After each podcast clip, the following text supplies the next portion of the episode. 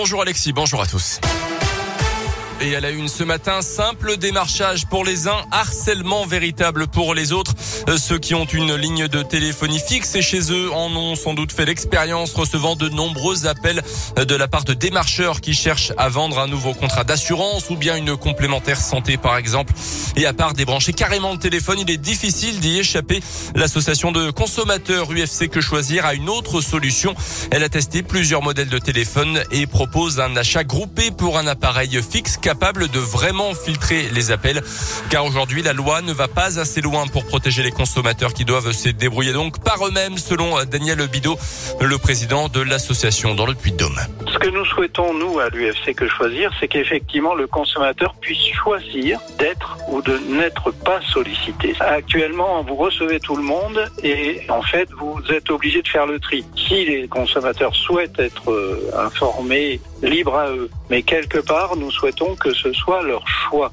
Donc pour nous, il faut absolument passer par une législation contraignante comme ça existe en Belgique, comme ça existe dans d'autres pays européens. En attendant, effectivement, un dispositif euh, qu'on peut qualifier d'électronique peut permettre de filtrer ces appels. Plus d'infos à retrouver sur notre site internet radioscoop.com en attendant que la loi aille plus loin ou que la technologie fasse le travail. L'association UFC Que Choisir recommande de raccrocher en, en cas de doute sur l'identité d'un correspondant et de ne jamais communiquer ses coordonnées bancaires. Il transportait 55 kilos d'herbe de cannabis. Le chauffeur routier polonais interpellé au début du mois d'octobre sur la 75 dans le Puy-Dôme était jugé cette semaine. Il écope finalement de 18 mois de prison ferme selon la montagne. Un jeune homme violent avec sa famille condamné à 6 mois de prison avec sursis d'après la montagne jugé cette semaine pour une série de violences, notamment dans le cadre familial. C'était d'abord en septembre 2020 contre sa propre mère euh, qui s'en est tiré avec deux jours d'ITT. Idem pour son grand frère qui est intervenu pour la protéger. Un mois après, c'est à la poste de Péchadoir pour un colis qu'il voulait obtenir à tout prix. Il n'avait pas les documents nécessaires pour le récupérer et a dû violenter l'agent de la poste. Troisième scène de violence le 1er mars dernier. Cette fois, c'est un jeune homme placé auprès de sa mère qui a fait les frais du tempérament éruptif du prévenu. Dans le reste de l'actu, les suites de l'accident de chasse près de Rennes, samedi dernier, l'automobiliste de 67 ans, gravement touché au cou par un tir d'arme à feu et finalement décédé des suites de ses blessures, a annoncé le parquet hier. L'enquête initialement ouverte pour blessures involontaires lors d'une action de chasse est menée désormais pour homicide involontaire. Un chasseur d'environ 70 ans a été mis en examen dans cette affaire puis laissé libre sous contrôle judiciaire.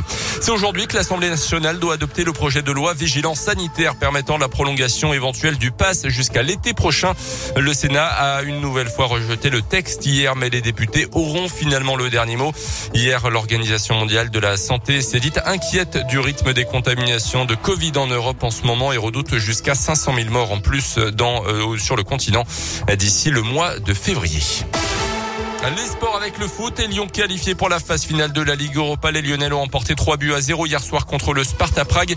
Match nul 0-0 entre Monaco et Eindhoven et deux partout entre Marseille et la Lazio Rome. Et puis en tennis pour terminer la sensation Hugo Gaston, le jeune français au-delà de la centième place mondiale avant le tournoi, s'est qualifié pour les quarts de finale du Masters de Paris.